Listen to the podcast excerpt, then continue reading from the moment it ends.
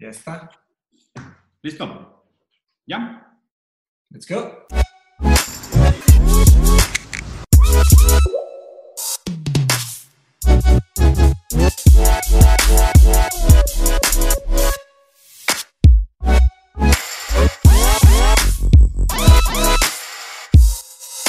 están? Bienvenidos a otro episodio de Rosarín Bros. Estamos eh, todavía en formato de pandemia, de la nueva normalidad. Eh, tenemos un amigo hoy que ya había estado en un podcast, pero había estado en un podcast compartido. La verdad no es lo mismo. Y nos habíamos quedado con las ganas de, invitarlo a platicar. Carlos Botello, muchas gracias por aceptar la invitación. Eh, vamos a platicar de diferentes temas. Ya nos estábamos arrancando con uno justo antes de grabar. Y sí. y esto es lo bueno, güey why wasted, ¿no? Entonces, digo, para no perder la costumbre, si quieres, Carlos, preséntate. El, digo, ya te habías presentado en el otro podcast, pero nomás un, un breve recap.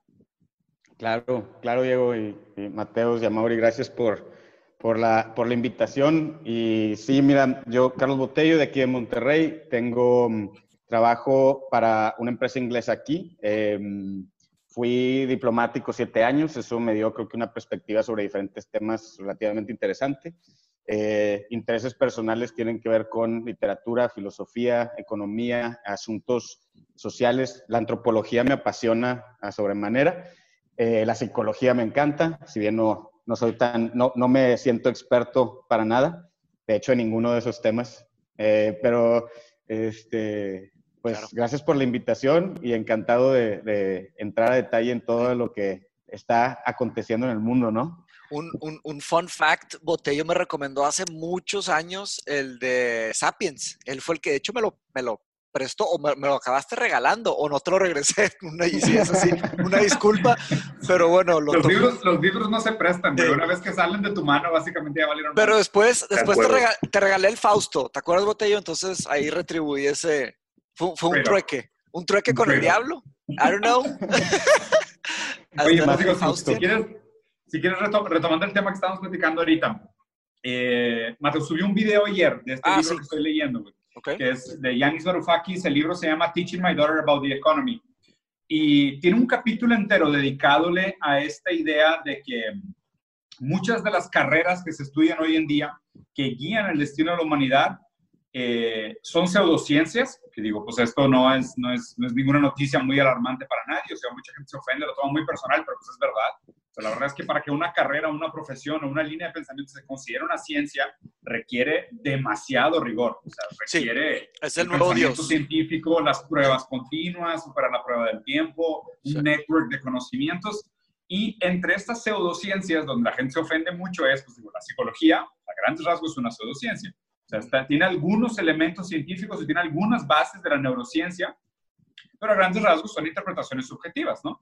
Eh, por más que muchos pensadores trataron de hacer la ciencia de la mente, Hegel dijo que quería hacer, con fenomenología se refirió a la ciencia de la experiencia de la conciencia. esa es la idea de la fenomenología, que fue un trabajo monumental, güey, súper difícil. De hecho, ¿sabes qué? Déjame voy a poner los audífonos porque los escucho mal y seguro yo me escucho mal también. Pues para nosotros no tan mal, pero tal vez yo, para yo, YouTube. Yo te oigo bien, pero sí, mejor no. estandarizar el audio. yo los escucho como unos androides de los 70 entonces ahí está, mejor. Ahí está. Sí, en los 70 s habían androides. Sí, güey, ya, ya, no los quiero escuchar como androides. Entonces, digo, obviamente se han hecho intentos monumentales, güey, como el de Hegel, que de hecho también lo estoy volviendo a leer, esta idea de la, la ciencia de la experiencia de la conciencia, que es lo que se llama fenomenología del espíritu, pero pues obviamente para llegar a ser una ciencia es algo sumamente complicado. Otras cosas, otras disciplinas que, malamente se tratan como ciencia, pues es la economía, la psicología, eh, alguna gente más tonta, la astrología, ¿sabes? ¿La ciencia política? la ciencia política, que no es ciencia, o sea, de nuevo, no es ciencia. Tiene algunos estatutos, algunas normas, algunos comportamientos, algunas correlaciones que superan el tiempo y están basados o usan algunas herramientas que sí son científicas, por ejemplo, la matemática. O sea, tú pudieras decir que los números se comportan de cierta manera. El problema está en usar esos números para ejemplificar el comportamiento humano o para hacer una descripción del comportamiento humano. Y ahí es donde se quedan muy cortos. La segunda, la segunda parte del análisis es, oye, ¿sabes qué? Y digo, esto es sacado casi directamente del libro, ¿no? Lo que dice es, y, estoy muy de acuerdo, que de hecho fue algo que me provocó casi una crisis existencial, que muchas de estas carreras modernas, eh, economía, diseño, innovación, marketing, comunicación, eh, ¿sabes? Contaduría pública. Son carreras que están ahí no para generar conocimiento nuevo en, en búsqueda del avance y del progreso de la humanidad, sino que están ahí solo para perpetuar cumplir las funciones básicas y meterse a un marco teórico ideológico de que la economía es una ciencia. ¿okay? Entonces, de hecho, Yanis Varoufakis lo que dice es, todas estas carreras son básicamente economía. ¿Sabes? Porque el, o sea, la economía necesita el marketing para crear una idea de valor percibido aumentado, de de inflación, de percepción. La, no sé, la economía necesita el diseño, porque el diseño lo que hace es, uso de materiales y materia prima para la industria, costo-beneficio, ¿sabes? Estética, funcionalidad, ergonomía, lo que tú quieras. Que de nuevo, no estoy Pero son para vender, vaya, a fin de cuentas son para vender. Exactamente. O sea, tienen un propósito puramente de aumentar profits, continuar esta idea del Capitalista, tal cual, o sea, neoliberal capitalista, ¿no? Y, obviamente, el, argumento, digo, si lo desmenuzas, si lo agarras a detalle, dices, sí, tienen algunas cosas que a lo mejor dijeras, bueno, es que te enseñan un poco de teoría de verdad, te enseñan un poco sobre comportamiento humano, en comunicación sí estudias un poco sobre cómo funciona la comunicación, pero a ver, en, esa, en, ese, en ese resbaladero, slippery slide de, oye, es que tiene algunos fundamentos que sí son científicos, se usan como caballo de Troya para justificar toda la mierda que viene después. Y aquí justo la crítica, aquí justo, nada más para terminar, voy a terminar. Justo la crítica que hace Yanis Varoufakis es decir, y ese es el problema. O sea, el problema es que se usan algunas bases y algunas cosas que sí son reales y algunas buenas ambiciones de seguir avanzando el, progreso del pensamiento humano para meterte un caballo de Troya que básicamente lo único que hace es perpetuar el modelo como es y darle a entender a la gente que el modelo no tiene, no tiene, no tiene opción, ¿sabes? Es un modelo total.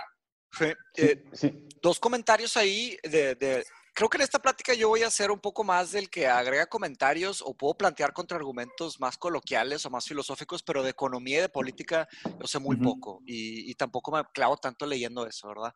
Entonces, eh, de acuerdo con lo comentado por Diego, eh, en la filosofía también se han hecho mil intentos. De hecho, la filosofía analítica fue un intento de los de la Escuela Británica de la Filosofía para acercarse lo más posible a, a ese tema.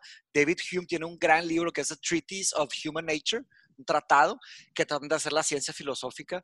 Y la verdad es que usan un rigor académico de lógica muy fuerte. Pero tú puedes argumentar algo tremendamente fuerte y lógico y luego puede haber un contraargumento tremendamente fuerte y lógico. Y así se va. ¿Y la naturaleza epistemológica de la, de la filosofía. Exactamente. Así funciona el conocimiento. Es una, es una, guerra de ideas global y, las que van permaneciendo en la, en, la, especie son, de cierta manera, las más prominentes. Las que tienen fallas lógicas, que nos damos cuenta a través del tiempo, se caen. Son los argumentos que siempre digo, los argumentos que se caen, los argumentos que suben. Por algo los, los clásicos son los clásicos, por algo eh, seguimos hablando de Hegel, de Schopenhauer, de, de ¿sabes? De, Hume, de Descartes, Platón, Aristóteles, todos ellos, porque son argumentos muy buenos, ¿no? Pero no, no son ciencias, para nada. De hecho, la, la ciencia nace como la filosofía natural y se establece como una ciencia, pero la ciencia produce algo, la ciencia produce riqueza. Entonces, en la caída de Dios fue la elevación de la ciencia. Entonces, la ciencia tiene autoridad máxima. la ciencia dice lo que es ciencia y lo que no es ciencia. Y hasta la, palabra pseudociencia estamos validando que existe un Dios. Entonces, es como al, al nombrarte ateo, ya te haces religioso, por o sea, ya te haces, estás confirmando la existencia de la ciencia. Estás dentro, estás dentro del marco ideológico. Y mi segundo comentario, digo, nada más para pasar la, bola a, a, Botello, es sobre el tema de la educación.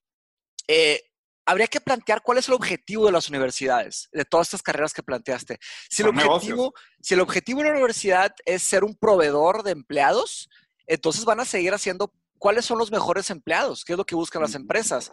Ahora, si comparamos ese objetivo contemporáneo de la educación, claro, lo de obedecer, con lo que realmente podría ser una definición de la educación, les doy dos definiciones de educación, una de Platón y una de Nietzsche. La de Platón es, education is not the filling of a vessel, it is the kindling of a fire, ¿no? Como que el avivar una flama, el despertar esas curiosidades. Para Platón la educación era expander el consciousness, no, conciencia de estoy consciente de ABC, sino que el consciousness, ese, ese stream de conciencia, autoaprenderlo. Y, y para Nietzsche era liberator. Para Nietzsche era your greatest educators will be your liberators, truly. Y, decía, not with spectacled eyes and fake noses, but truly liberating in the sense of liberating, ¿sabes?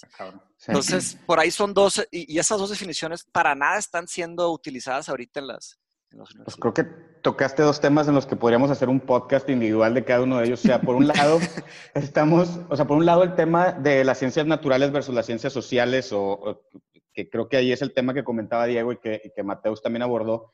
Y la otra parte es el tema del educacionalismo, que, también podríamos meternos al valor de la educación en el formato en el que está ahorita o la falta de ese valor. Pero voy a atender primero el, el, el tema, eh, el primer tema.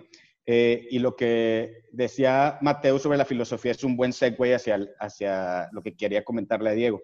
Eh, tú dices, Mateus, que la filosofía trató en algún momento de aproximarse a una ciencia natural. La filosofía, si nos vamos a precisamente a los griegos antiguos, estás hablando de Aristóteles y que creo que Aristóteles fue uno de los primeros científicos naturales que estaban tratando mediante la filosofía de, entender, el mundo. De ahí nace el empiricismo. el empiricismo. Los, fenómenos físicos, las leyes naturales. Claro, los elementos. Sí. Exactamente, que creo que es lo que Diego está catalogando como ciencia real, esa ciencia natural que sustenta un método científico que tiene, que describe fenómenos como la gravedad, como eh, eh, reacciones químicas, cosas que estarían pasando en el mundo independientemente de si estamos aquí nosotros para verlas o no. no nada, más para que, nada más para que, antes de que construyas, el, para que no caiga nombre de paja, a lo que me refiero es la ciencia como esta persecución constante de desvalidarse para probarse como ley. ¿Me puedes repetir eso otra vez? O sea, la idea, la idea de ciencia es esta noción de que constantemente estás buscando desvalidar tu hipótesis hasta que no puedas más y puedas acercarte a una idea de ley. Eh, claro. No, y definitivamente eh, en ese método científico. Sí, método científico, sí, claro. Método científico. Y, definitivamente en las ciencias naturales ese método científico siempre va a ser aplicable eh, y ejecutable de alguna manera y, y, en muchas de las ciencias sociales vas a batallar muchísimo para llegar. Por ejemplo, tú hablabas de la psicología. Si hablamos de neurociencia versus psicología, tú vas a poder ver más fácilmente un método científico, científico aplicado a la neurociencia que, que a la psicología. Sin embargo, no, yo no, si bien estoy de acuerdo con casi todo lo que decías, el framing de pseudociencia, en lugar de referirse a eso como una ciencia social, creo que ya lleva una connotación negativa que es quizás un poquito innecesaria, porque las ciencias ah. sociales por sí mismas no pueden tener la, capacidad de comprobar fenómenos naturales, como tú decías, todo depende del comportamiento humano, que es errático, y por ende no pueden generar leyes naturales, ¿verdad? Eso es imposible. Pero no por eso quiere decir que la una ciencia social eh, sea un esfuerzo fútil, porque de alguna manera, si se utilizan para explicar lo que la naturaleza humana genera en el mundo, estemos hablando de antropología, estemos hablando de sociología, estemos hablando de ciencias políticas, estemos hablando de economía, eh, lo que las ciencias sociales están tratando de explicar es cómo la naturaleza humana está eh, manifestándose en el mundo ¿no? Físico. Y desde ese punto de vista siempre van a ser imperfectas porque no vas a poder nunca en economía hallar la ecuación que vaya a predecir al 100% el comportamiento humano. Y precisamente lo que decías de, del marketing es, pues tú vas a tratar de usar todas las herramientas posibles para tratar de predecir el comportamiento del mercado, del consumidor, de muchas otras cosas, incluso... Manipular la ecuación de valor. Manipular la ecuación de valor y sí tienes razón que se está todo eh, enmarcando en un objetivo capitalista, o al menos así se ha usado, porque no creo que los académicos que hayan empezado a desarrollar eh, necesariamente conceptos económicos tenían un objetivo capitalista en mente, sino un objetivo Definitivamente. Pero se utiliza de esa manera. Y luego tú hablabas de cómo em, el mercado está capturando este valor y lo el está... Talento. Eh, el, talento y lo está enmarcando en un objetivo capitalista. Sí, que se van a Wall Street, ¿no? Se supone que... Sí lo, dijo, lo, dijo, lo dijo Elon Musk también. También lo comentó Elon, Musk, En, la, en, el de, en el de este. Sí, se ha dicho en varios. En el, Joe Rogan. En el de Joe Rogan, sí. Y, y, Elon Musk tuvo un muy buen punto, pero también ahorita el, el tema es que yo no creo que la economía o el sistema o las ciencias sociales esté empujando a las personas hacia una posición donde pueden maximizar su salario. Yo creo que las personas iban a buscar maximizar su salario de cualquier manera y la economía lo único que les da son las herramientas para, para buscar esa ambición. O sea, yo creo que más bien la economía viene a explicar la naturaleza humana, no viene el estudio de la economía a definir la naturaleza humana o a... Eh, sí. Por eso, igual que la astrología. Eh, la astrología no puede estar, o sea, no, no podemos creo que compararla con la economía porque tienes eh, temas hay, hay, datos, hay, hay, números, ¿no? O sea, hay... hay Sí, números, hay datos, hay estudios, a diferencia de hay una ¿Cómo? estrella que me está llegando su luz y No, no, no, pero a ver, Espérate. pero, o sea, pero, A ver, pero el mismo, vamos, pero el mismo, vamos. pero el mismo, el mismo hombre hablando- de paja, estás mismo hombre de hablando- paja de decir, a ver, dale. ¿Estás hablando de astronomía como el estudio de No, los astros no, o la, astrología. la su- astrología. la superstición? La Sí, superstición. la superstición. Estoy De hablando de, el esto de que soy, escorpión, entonces soy un hijo de puta. Ok, ok. Ok, ok, ahí, ahí te va. Por- o sea, ¿por qué?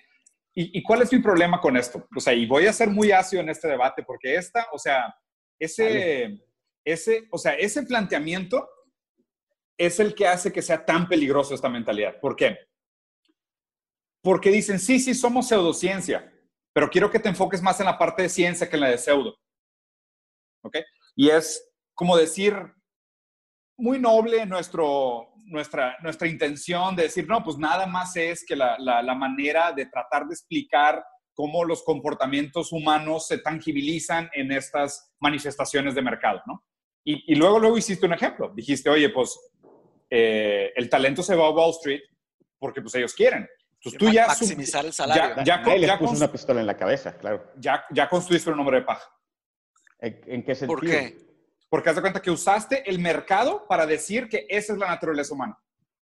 Es que la- yo creo, ese es precisamente el planteamiento. Lo que yo creo es que el mercado funciona o las leyes o, o el sector financiero funciona o el el- el- los hábitos de consumo sí funcionan, no en medida completa, pero en gran medida atienden el comportamiento humano que ya era eh, parte de su naturaleza.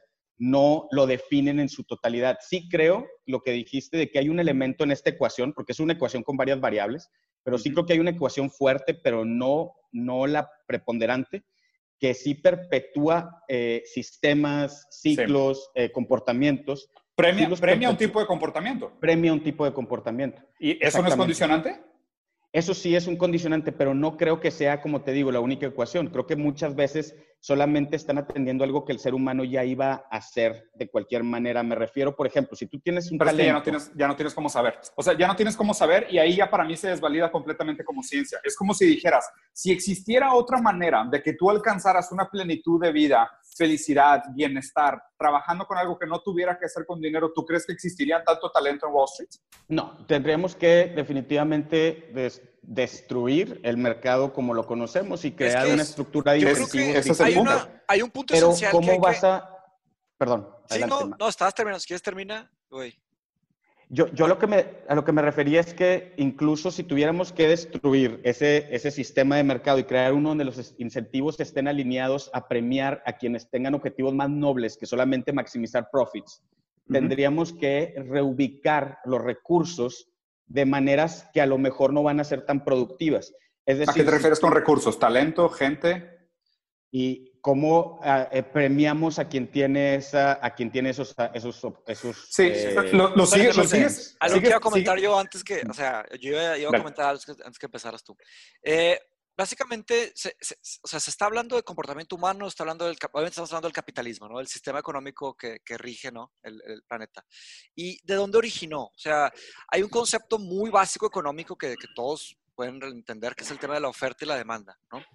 Entonces, de, que- ¿cómo podemos salirnos de ese tema de la oferta y la demanda? O sea, y lo, y lo- y lo que se me hace interesante es que yo creo que parte de lo que, de lo que está diciendo Botello es que se desarrolló, se desarrolló de esta manera eh, el sistema económico porque tiene algo muy humano ahí adentro. Y ahora hay que ver si realmente es humano. Podemos investigar, se me hace que ahí hay, hay un punto que podemos tocar. ¿Qué pasa con la sobrevivencia de la especie? O sea, eh, imagínense los hunter-gatherers, ¿no? Y imagínense el tema de oferta y demanda en esa época. O sea, cuando hay 5 personas, 10 personas, 15 personas, claro que ahorita estamos hablando de 7, 8 billones de personas, pero ¿cómo distribuyes en tu pequeña sociedad o en los núcleos familiares de esas tribus eh, en base a lo que hay? O sea, empieza la agricultura. Después, ¿cómo detienes ese tema de oferta y demanda? O sea, empiezan a haber pequeñas guerras, empiezan a, a segmentar y hay una cierta oferta y hay una cierta demanda. ¿Eso es capitalismo o no es capitalismo? Esa sería mi el pregunta. comercio entre tribus, ¿no? O sea, No, eso es- Eso comercio. Eso es comercio. eso Ok, es entonces estamos de acuerdo que el trueque va a seguir existiendo. Sí, pero, no- pero el problema no es el trueque. El problema no es el, el trueque es el mercado, ¿no? De cierta manera. Oferta y demanda No, a nivel global. No, no, no, no. A ver, ok. Hay, hay cuatro grandes Ahí hay movimientos. que hay que frenarnos. Okay. Hay, hay, cuatro grandes movimientos que hay que entender de cómo ha evoluido este, o cómo ha sido la evolución de esta idea del trueque. Al principio el trueque era producto, producto. O sea, es, tú tienes plátanos, yo tengo pata, papas, y es de que yo quiero plátanos, tú quieres papas, ¿cuántas, cuántas papas equivalen a cuántos plátanos? Era producto, producto empiezan a formalizarse las estructuras ya no nomádicas, o sea, empieza el sedentarismo, inventamos la agricultura, lo que hablaba este, ah, pues de hecho, eh, Yuhal. Yuval Harari, sí. Sí, exacto. Haz cuenta, nos empezamos a conformar y empieza a haber la necesidad de un, de un representante común para igualar el precio de las cosas o el valor, el valor representativo de las cosas. Entonces el mercado se transforma en producto, dinero, producto. Dinero puede ser conchas de mar, puede ser rueditas de cerámica, puede ser doblones de oro, puede ser dólares, que sea. Pero es producto, dinero, producto. Es yo tengo ovejas, tú tienes una casa, ¿cuántas ovejas son una casa? O sea, para eso necesitamos una, algo de intermedio que nos diga a cuántas cosas de oferta equivalen a cuántas cosas de demanda. A medida que, crece la economía y entramos a eh, los primeros institutos de, industrialización, o sea, la, sociedad industrializada, existe esta idea de la capacidad productiva y de la acumulación de dinero. Entonces la gente ya no parte de producto, la gente parte de dinero. Y hay otro cambio fundamental, que es el dinero se vuelve un fin, no un medio, sino que la idea es, ahí es cuando ya la ambición humana o la condición humana ya está modificada por lo que el mercado te exige. O sea, no porque lo que tú eres, es que, a ver, si tuviéramos que definir qué es la naturaleza humana, pues estaríamos hablando de otra cosa, pero no estamos hablando de esto. Estamos hablando de qué tanto realmente el mercado es una representación de lo que es el humano. Ni nosotros sabemos lo que es la naturaleza humana, como para decir que construimos un mercado que lo, que lo refleja. ¿De qué estamos hablando? Entonces, el, el tercer movimiento es dinero, producto, dinero. ¿Por qué? Yo ya tengo acumulación de dinero, de capital, de bienestar, lo que tú quieras, y el objetivo se vuelve en lo que dijo Mark Twain. La persona que cree que el dinero lo puede lograr todo, hará todo por el dinero. Entonces, el tercer movimiento es dinero, producto, dinero, en donde todavía estamos a grandes rasgos. El problema es que ahorita ya se empiezan a ver los indicios de una cuarta etapa. La cuarta etapa es dinero, dinero, donde ya no hay productos intermedios. ¿Qué son qué? Los productos bancarios. Es, oye, te presto lana con intereses. ¿Qué significa prestarte dinero con intereses? O sea, es, no hay ningún producto de por medio. El dinero es tanto medio como producto y aspiración también. Claro que eso no es nuevo, para pero para que generes... siempre ha existido, o sea, ha existido Pero para que, sí, para que logres tus objetivos eh, de emprendedurismo o de adquisición de bienes que a lo mejor no puedes pagar de contado. O sea, me, me pregunto... Me pregunto que si la gente que tiene más de 100 millones de dólares sigue pensando en para qué quieren los 200 millones. No, pero... estamos de acuerdo entonces. entonces estamos de acuerdo que se vuelve un fin en sí mismo. Em, sí, pero, pero, creo que, pero creo que ahí también hay que, hay que agregar un, un caveat a esa parte. Se vuelve un fin en sí mismo precisamente por la naturaleza humana, porque la acumulación de riqueza se vuelve acumulación en otras, en, en, en otras palabras. De poder poder, de libertad, de control, de todo. Entonces solamente estás, atendiendo.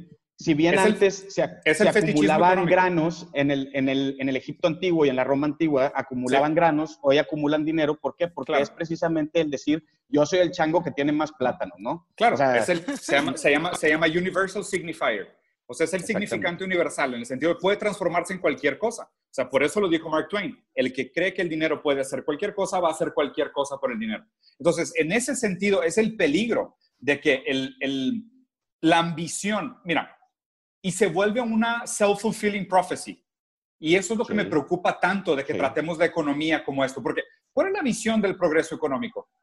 ¿Qué tipo de número, qué, qué mundo queremos construir? Debe de ser el mundo donde todas las personas tengan acceso a sus necesidades básicas y, y, las personas también tengan la capacidad de explorar sus intereses sin estar atados a un estilo de vida que los exija estarse esclavizando para pagar sus, sus cuentas, ¿verdad? horas al día. Entonces ya, ya, sabemos que no jala. O sea, sabemos que llevamos un, buen rato que nos perdimos, que estamos en otro camino. No jala para todos, jala para no, algunos. No, o jala o no jala. El feudalismo y el, comunal, el comunismo tampoco jala. no, no, me, queda clarísimo. yo, no quiero regresar, yo no quiero regresar a ninguno de esos. nada, más quiero, nada más quiero que desdiosifiquemos la economía. Sí, claro, claro. O sea, si, la premisa es que tiene que jalar para todos, entonces no jala. No jala. Definitivo no. esa premisa es imposible de hacer. Claro, obviamente. Pero, entonces, pero la pregunta es esta. La pregunta es, ¿por Hay qué países un- que jalan mejores que otros, ¿estamos de acuerdo? No, Machi, ojalá o no jala. Para todo el mundo no hay una economía, o sea, no hay un presidente y un sistema político global. O sea, hay soberanía, hay leyes ¿Estamos para de acuerdo? cada país. Hay ¿Estamos países de acuerdo que que la- mejores. Estamos de acuerdo que la visión que planteó la economía, que era esta de seguimos el camino del progreso porque eventualmente todos van a tener una calidad de vida digna, sabemos que no jala. A nivel global no jala. ¿De acuerdo? ¿De Eh, acuerdo? sí. Ok, perfecto. Sí, sí, ¿Por sí. qué? Sí, pero Porque no existe somos- nada que jale a nivel global. Ahorita no. Y No, ahorita estoy de no. acuerdo. Y estás de acuerdo que el que tenemos no funciona. Porque Sí. no hemos resuelto el problema de escasez. O sea, mientras no haya... Y seguimos creciendo. Exactamente. Bueno, entonces Y- ahí, ahí, ahí está el problema. Ok, ahí está el problema. Somos 9 billones. Vamos a llegar a 10 pronto. Siete. ¿Somos Siete- 7? 7.8. 7.8. si no me 7.8. equivoco. 7.8. Vamos a llegar a 9, vamos a llegar a 10 eventualmente. Ok. La noción es la promesa de la globalización, o sea, el, el Congreso de Bretton Woods, ¿sabes? Este acuerdo después de la Segunda Guerra Mundial, y justo ahorita estoy leyendo sobre la historia del capitalismo, la promesa era, va a ser un camino doloroso, va a ser un camino tortuoso, pero en vías de progreso, en vías del crecimiento, de la automatización, de usar este hombre de paja darwinista competitivo, vamos a descubrir grandes tecnologías habilitadoras que van a ser las tecnologías que nos van a ayudar a superar estos problemas intrínsecos, las paradojas de oferta y demanda, y de escasez y de supply chain y accesibilidad. Entonces la idea era, oye, vamos a encontrar la fusión fría y la energía se va a volver gratis. Vamos a encontrar una manera de producción automatizada y los productos van a ser sumamente baratos, porque la premisa era esta, porque la- por las ideas básicas de oferta y demanda. ¿ok? El tema es que el ¿Es un deseo problema de ingeniería o de teoría económica? Yo creo que es un poco de los dos. ¿Por qué? Porque ¿Ingeniería o teoría económica? Yo creo Sí, que o un sea, es, del es- deseo, no, no, no, no, no, deseo no, no, no, no, no, no, Ni, ni siquiera queremos hablar de deseo todavía. Se me hace una muy buena pregunta la que planteas. ¿Es un problema de teoría, de teoría económica o de ingeniería? O sea, lo que estás diciendo es, ¿y realmente ya llegamos? O sea, ¿realmente ya conciliamos? Ok.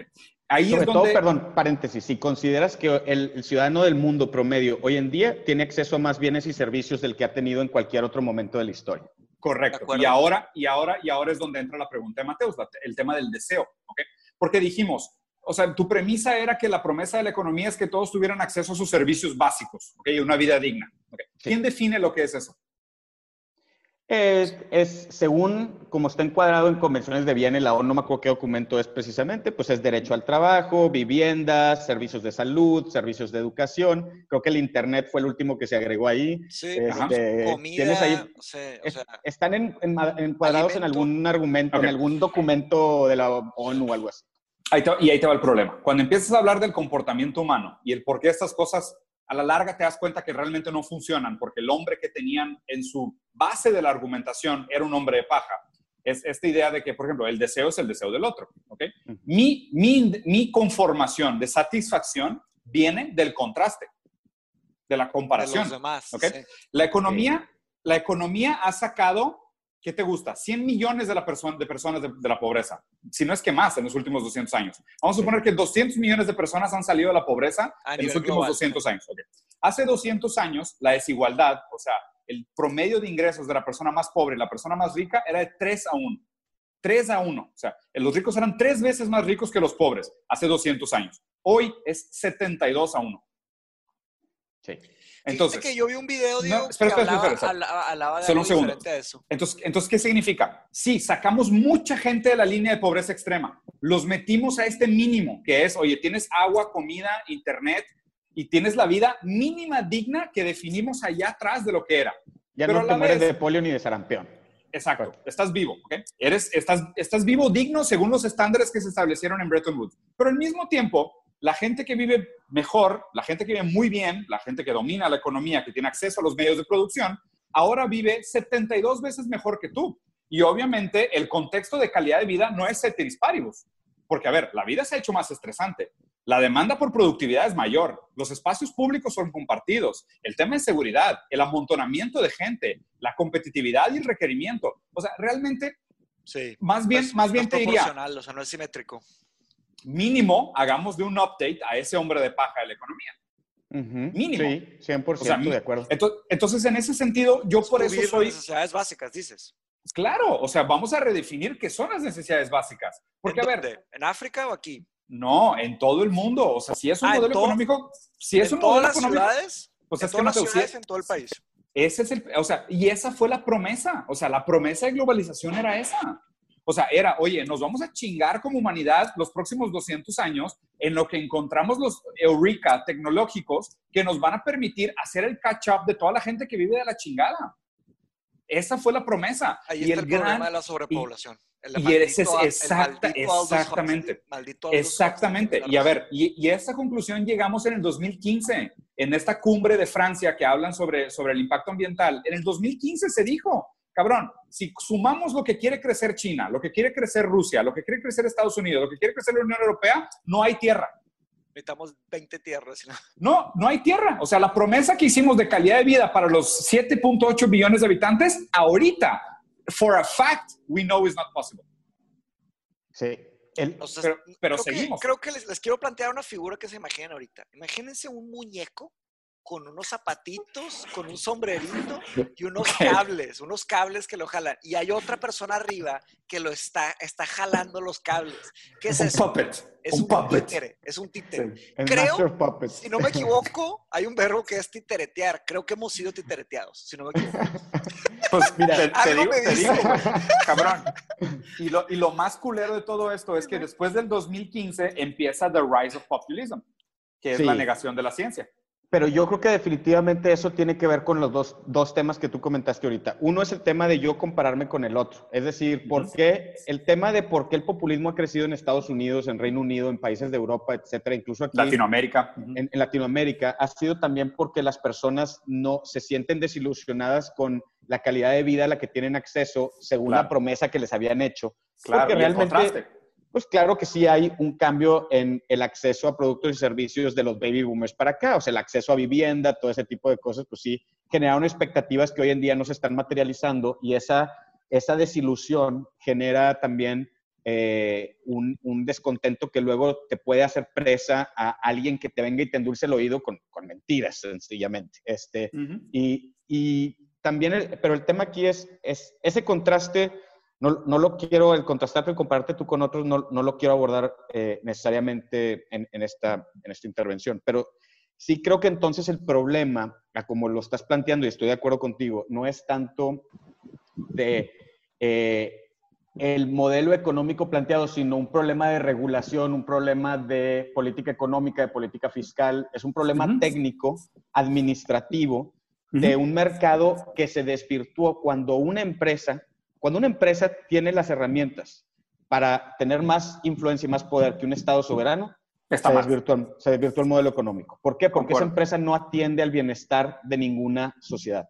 Segundo, cuando una empresa tiene la capacidad de acumular lo que acumulan los grandes conglomerados de hoy en día y no él exige a la autoridad redistribuir ese capital de manera que genere valor a la sociedad, también tienes un error en la política fiscal, económica. Concuerdo. Son desviaciones administrativas que requieren mejor regulación, que requieren, eh, por ejemplo, hay una teoría, lo comentaba con Mateus, de hecho el otro día offline, este, no sé si han leído un libro que se llama, de, de, se llama eh, Capital in the 21st Century o algo así. Creo sí, claro, el de Piketty. El de Piketty. Sí, sí, lo que dice, pues mira, mientras estemos tasando el ISR más alto que el, el, el, Capital Gains Tax, vamos a estar premiando a quienes redistribuyen capital y vamos a estar castigando a quienes generan valor en la economía. Que esto se, se liga al argumento de Elon Musk de decir, oigan, párenle todos a estudiar finanzas, métanse por favor a ciencias computacionales, ingeniería y empiecen a producir, y no solamente a producir, sino a materializar esta promesa de que con los mismos recursos o con menos recursos podemos generar más bienes o más servicios. Más bienestar. Más bienestar. Entonces, yo sí creo que el sector financiero en muchos aspectos, no todos, ¿eh? yo por ejemplo me dedico a la estructuración financiera y creo que facilitamos cosas que de otra manera no podrían suceder en la vida real, como buses eléctricos en la calle, como sistemas de metro, como otras cosas que se necesitan, que a veces no son financiables, una estructuración lo permite. Pero sí creo que, por ejemplo, quienes están ahí jugando en Wall Street todo el día, que están nada más viendo como Elon Musk, así, ¿a quién le quitas capital para ponérselo a alguien más o algo así? Claro. Pues es un trabajo de casino y estar pensando en forwards y están pensando en eso, solamente le estás, estás tasando el, costo de esos servicios o productos financieros como si fuera un casino, básicamente. Claro, mm. claro. Se quedan con un cut de cada movida. Por, eso digo, o sea, Wall Street es el cuarto modelo, el de dinero, dinero. El que tú haces, Botello, si no me equivoco, todavía es dinero, producto, dinero. Porque estructurar planes todavía es buscar la manera más eficiente de estructurar el financiamiento y el resultado de un producto. y de un proyecto que de otra manera quizás no podría ser. Te pongo un ejemplo básico. Hoy en día hay una carrera en toda Latinoamérica, que la van ganando Chile y Colombia, por cierto, de ver cómo, cómo se desplegan más buses eléctricos en la calle, buses que no contaminen, que sean cómodos y accesibles, que la gente se pueda subir, que inviten a la gente a dejar su coche en su casa y a subirse al transporte público como se hace en Estocolmo o en Londres o en muchas otras partes. ¿Por qué no se detonan esos proyectos? Precisamente porque tienes para el, costo de inversión de esos buses, el costo de la infraestructura para echar a andar una operación de buses eléctricos, todo eso es tan alto que tienes dos, tienes dos opciones. O cobras una tarifa impagable para el, para el ciudadano promedio y entonces no le estás haciendo un bien al ciudadano promedio. Como, como Chile. Como, como, Chile. O tienes un, vas a tener que tener un subsidio tremendo gubernamental a ese proyecto. Y el subsidio pues, sale de un erario público al que todos pagamos por medio de por mediante impuestos. Entonces, pero, pero te, doy mi perspectiva de cuál es el problema de este tipo de cosas. O sea, está el costo, el, está el costo de oportunidad del dinero. Por eso estos proyectos son inviables o son tan complicados. Porque el, el que es el dueño del dinero, el que es el dueño del capital al principio, dice, mira, yo le podría invertir a esto 200 millones de dólares, pero tú qué ROI me estás prometiendo. dependiendo del ROI que tú me prometas, pues yo lo voy a comprar contra Wall Street. ¿Se hace o no se hace? No, tengo la opción de Wall Street y a Wall Street le vale madre el bienestar y los buses y el bienestar de la gente y cuánto vaya a costar el boleto final. A mí lo que me interesa es el ROI. En un mercado global, la peor de las prácticas de alguna manera delimita y afecta las mejores de las intenciones. Pero en un, y hablando de política económica y metiéndome al tema técnico, si tú tienes un banco central como la Fed o como, el, como Banjico, con una política de, tasas eh, de, interbancarias tan bajas, precisamente lo que están incentivando es que los inversionistas puedan entrarle a esos proyectos esperando menos, menos retornos. Y te voy a dar otro ejemplo, y, estoy de acuerdo contigo en que la, la ambición o la... Eh, avaricia desmedida nunca va a fomentar la, el, bienestar social. Sí, los, o sea, los proyectos que ayudan a la sociedad. Por ejemplo, en el Reino Unido, eh, el sistema de, transporte público, por ejemplo, tú a la hora de presentar tu proyecto, tú, tú tienes que disclose, tú tienes que evidenciar cuál es el, el, la utilidad neta del, y el ROI de ese proyecto. Y estás capeado. ¿Por qué? Porque, qué estás, bueno, prestando, qué bueno. porque estás prestando un servicio público. Excelente. Tú no eres un capitán de industria que está generando el nuevo iPhone o la nueva. Excelente. Lo que tienes que hacer es decir a la gente, tú vas a prestar un servicio público y por ello tienes... Eh, eres 10% como capa. Eh, exactamente. Tú dime qué tan eficiente puedes hacer tu empresa para que llegues a ese ROI y le saques el mayor provecho. ¿Necesitas más del 10%? Realmente no. ¿Necesitamos ganar los márgenes del 40% en un negocio? No, o sea, lo que tú tienes que hacer es, es generar un negocio donde estés. Yo sí creo que todos los Limitar la avaricia. Limitar la avaricia, pero también tienen que estar encaminados a generar bienestar. Eh, claro. No a maximizar la acumulación de riqueza. capital. y eso no es necesariamente en contra del capitalismo. Es ¿Cómo se le llama eso? capitalismo consciente. espera, espera, espera. ¿Limitar la avaricia no es estar en contra del capitalismo? Es únicamente regularla es regular. ¿Y, el hombre de, ¿Y el hombre de paja darwinano que solo depende de la competencia? No, pues estás todavía compitiendo, pero le ponen nada más porterías más angostas de cada lado. O sea, ahí, no, ahí, no concilia. O sea, o, o, tienes un mercado desregularizado que fomenta el darwinismo social, o le pones un Ningún mercado es desregularizado. No hay ningún mercado que sea desregularizado. No, no, pero, pero, esa es la intención. O sea, la, la, promesa era que esto jalaría increíble si fuera completamente desregularizado, porque el mercado se autorregularía. No, pero no existe nada, porque si no, pues tendrías externalidades ambientales. O sea, si no ya una Obviamente, ya hubiera destruido el medio ambiente. Es, es, estoy, concuerdo contigo. Entonces, lo, que, lo, que, lo, que, entonces hay que, hay, que ser, hay que ser como muy específicos en hacer la distinción en dónde empieza el capitalismo y lo que es economía. O sea, porque son cosas distintas. O sea, yo, yo, yo, estoy, yo estoy de acuerdo y, y, tratando, y tratando de conectar todos los puntos, ¿no? O sea, mi crítica a la economía no era tanto a la economía como estudio, a los intelectuales, a las grandes universidades, a lo que es la teoría económica, a lo que son las políticas económicas, las internacionales y las públicas. Eso es una cosa el, comentario estaba específicamente como a las carreras tradicionales de economía y lo que se espera tradicionalmente de alguien que se acaba de graduar de economía. Y obviamente también era un estereotipo, es, es, una generalización, pero a grandes rasgos lo que te dicen es, oye, yo, pues yo te puedo decir, podrás cambiar lo que quieras de tus proyectos, menos el hecho de que tiene que generar ganancia. Sí, sí, y, el, y ese el sistema educativo, digo, ya podemos brincar al segundo tema que, que puso Mateos, que era el educacionalismo y el tema del sistema Pues educativo, es que pero hacia eso ahí va, sí podemos, ese sí es un tema definitivamente. O sea, el sistema educativo, yo sí tengo muchísimas críticas contra cómo está, eh, con- cuál es el formato del mismo y como dice Mateos, muchas universidades, no todas, pero muchas universidades están concentradas en, en producir en masa empleados, eh, Uy, no por están supuesto. fomentando el pensamiento crítico, la innovación, De hecho, eh, la disrupción y, y sí yo trabajé en un, eh, allá, allá cuando estaba en Londres, trabajé en un, ¿cómo se llama? Un coworking space, pero se dedicaba al impact investment, ¿ok? Que era, o sea, era un coworking space tipo un WeWork chiquito, ¿verdad? Pero básicamente todos los proyectos, más bien, no aceptaba ningún tipo de persona, aunque sea un individuo o un equipo de trabajo, no aceptaba a nadie que no esté trabajando en un proyecto que tenga un impacto social.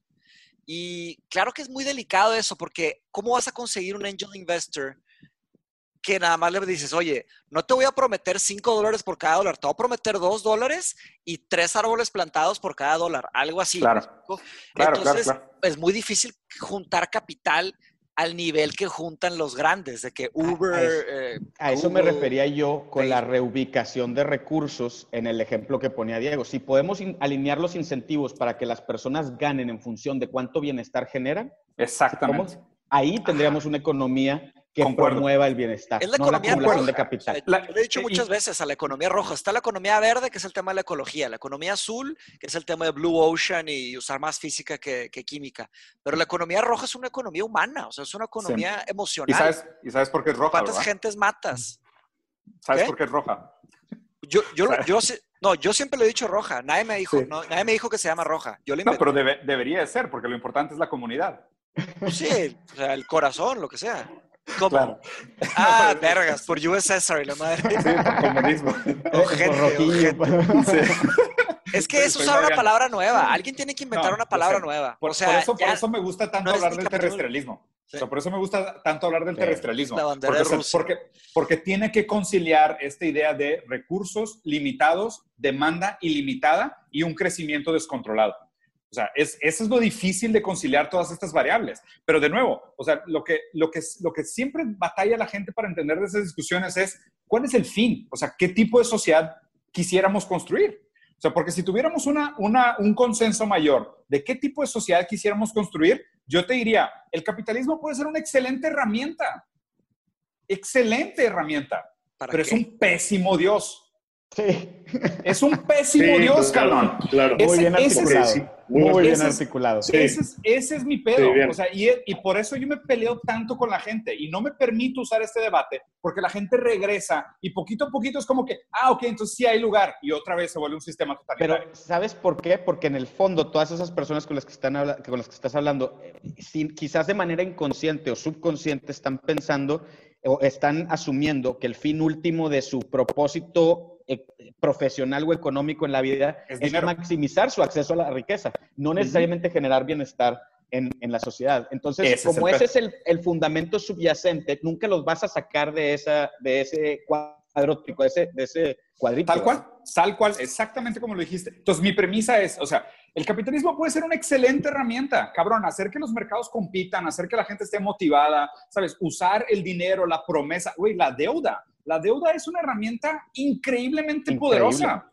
Increíblemente Increíble, claro. poderosa. El peor es que no la sabemos usar. O sea, no solo Así la es. gente promedio, los países no la saben usar, cabrón. O sea, hoy Están tenemos... todos endeudadísimos a la verga. no, y deja O- todo, Mateus, al, O la, al o la saben usar, y, pero la saben usar para el beneficio individual, no para el están- beneficio obviamente, social. la están obviamente. jineteando, No, sí. they, they don't leverage debt. O sea, debt se volvió un tema tóxico, o sea, se volvió un tema de casino, literal, güey. O sea, hoy Sí. tenemos dos picos de capital en el mundo. Las mayores deudas Claro, de claro. la historia y los mayores fondos acumulados de dinero parado de la historia. Que no hace Eso es- nada.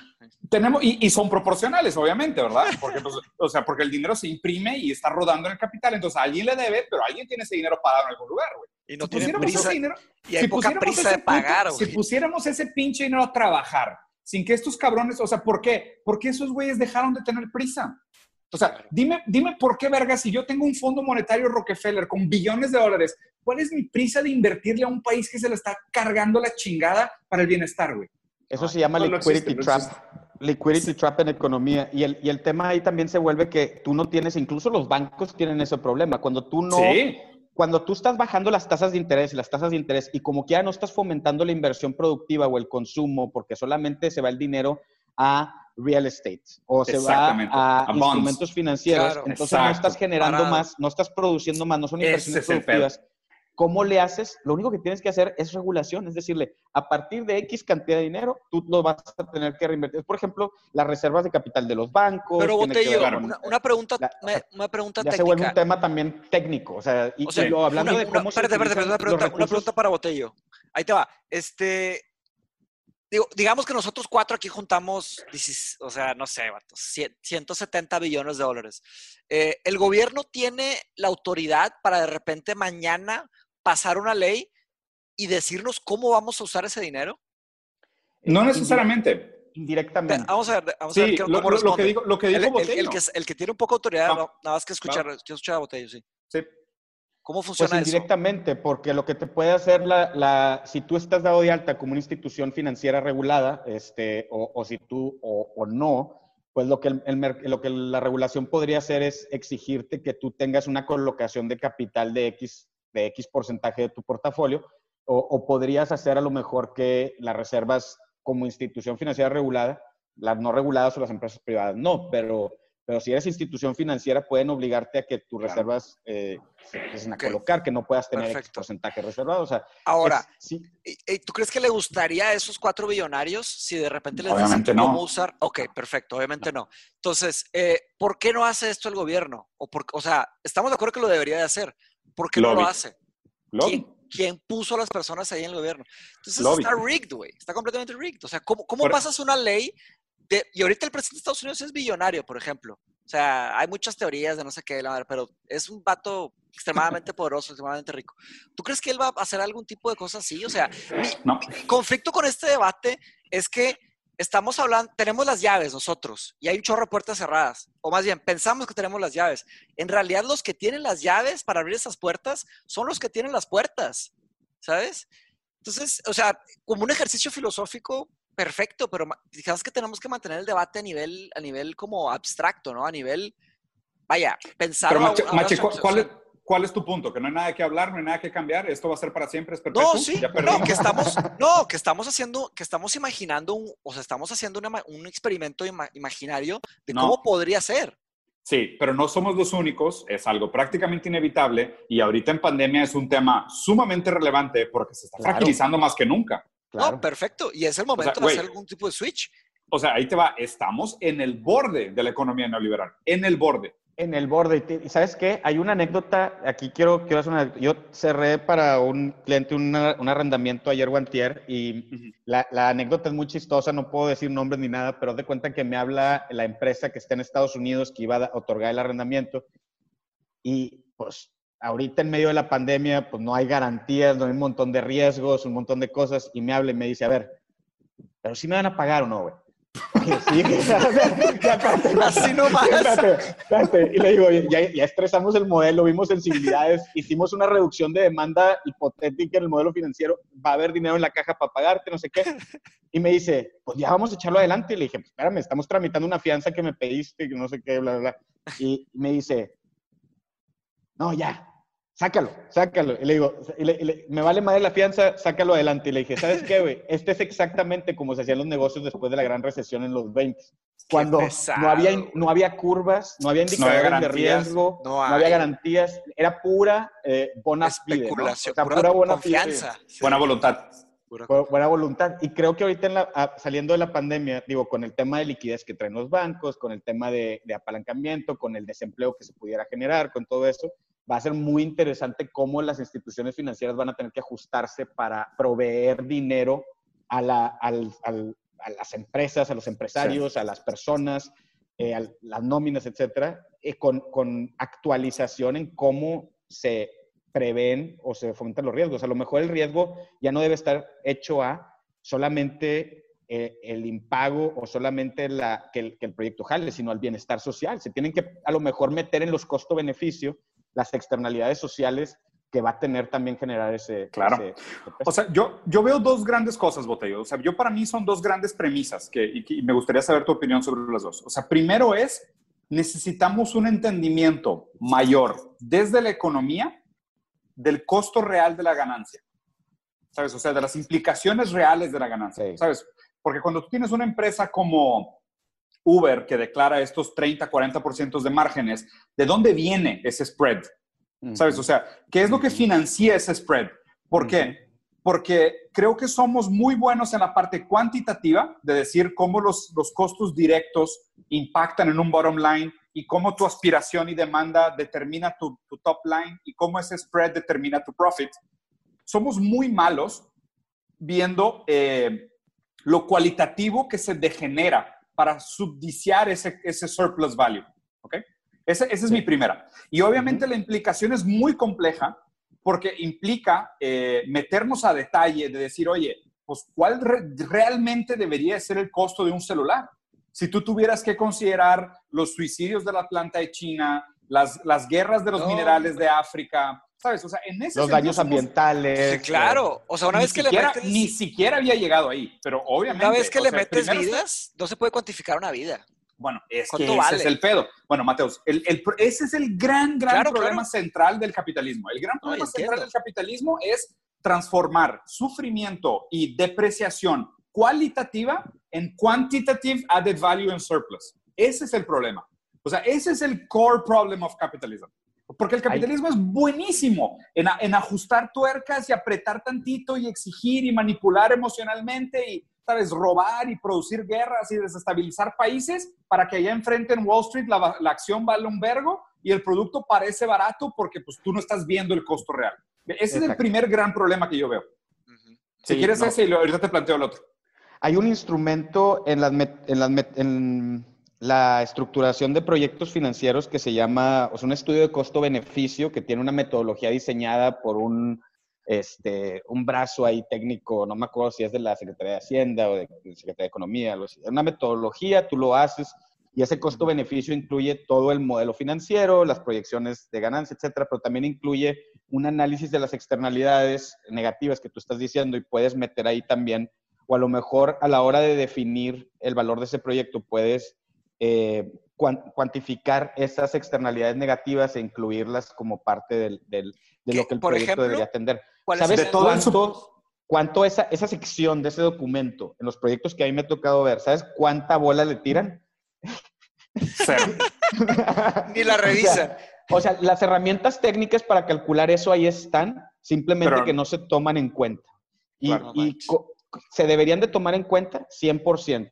El valor de la gasolina debería reflejar lo que la externalidad ambiental genera de salud, etcétera. Sí, pero al mismo tiempo, si tú estás en una, posición de administración pública, si tú eres alguien que decide sobre esas cosas y tú sabes que el, bienestar de un país es una ecuación de 100 mil variables y sabes que los efectos de moverle a una son quizás incalculables, te da tanta preocupación quererle mover a, por ejemplo, decir, oye, de la noche a la mañana vamos a cambiar el precio de la gasolina para que refleje la externalidad negativa ambiental y lo que eso impacta en el sector de salud, de tal forma que este, le ponemos ahí un IEPS, le ponemos un, empresas. le ponemos un impuesto adicional y ese se va directito al sector salud para atender problemas respiratorios, por ejemplo. Claro, se muere gente mañana. Mañana. Pero es el problema del, trolebús, del trolebús, ese mismo del COVID, donde por cualquiera de los dos lados que te vayas generas un daño, donde si tú le mueves ese precio de la gasolina, vas a generar una serie de impactos negativos también en la vida de las personas. Pero entonces, pero entonces literal estamos parados viendo el trolley. Ese es, ese es el problema técnico que creo que tenemos como sociedad global que resolver, es cómo ajustar, cómo reubicar recursos de la manera más eficiente y digo, tú puedes ver el, el, presupuesto corriente, el gasto corriente de un gobierno inmediatamente, y aquí ya sé que en el podcast pasado me tiraron de neoliberal, a ver si no peco aquí otra vez, pero tú puedes, tú puedes ver, pero, pero tú puedes ver el presupuesto de gasto corriente de un gobierno y decir, no mames, güey, 70% de eso no nos sirve a nadie, güey. O sea, no sirve a nadie. Claro. Diego, se te apagó tu cámara, creo. Ahí está. Eh, ya, sorry. Sí. Sí, claro, güey. Entonces, digo, concuerdo contigo. El problema es que estamos en este parálisis desde hace décadas, y seguimos en ese parálisis. Y el problema es que la situación solo se ha puesto peor. Y la pregunta es, ¿cuándo va a ser un buen momento para tomar esa decisión? Nunca. Cada vez va a ser más difícil. Ya, pero tú tienes un problema que una dicotomía, que por cierto este tema se los quería sacar porque quería pick your brains con este tema, pero hay una dicotomía aquí que es nacionalismo versus globalismo. Es decir, tú puedes, tú, se han hecho esfuerzos eh, multilaterales para tratar de abordar estas problemáticas y nunca funcionan porque siempre hay un país que dice, yo no firmo. Yo no quiero, claro. Yo no quiero.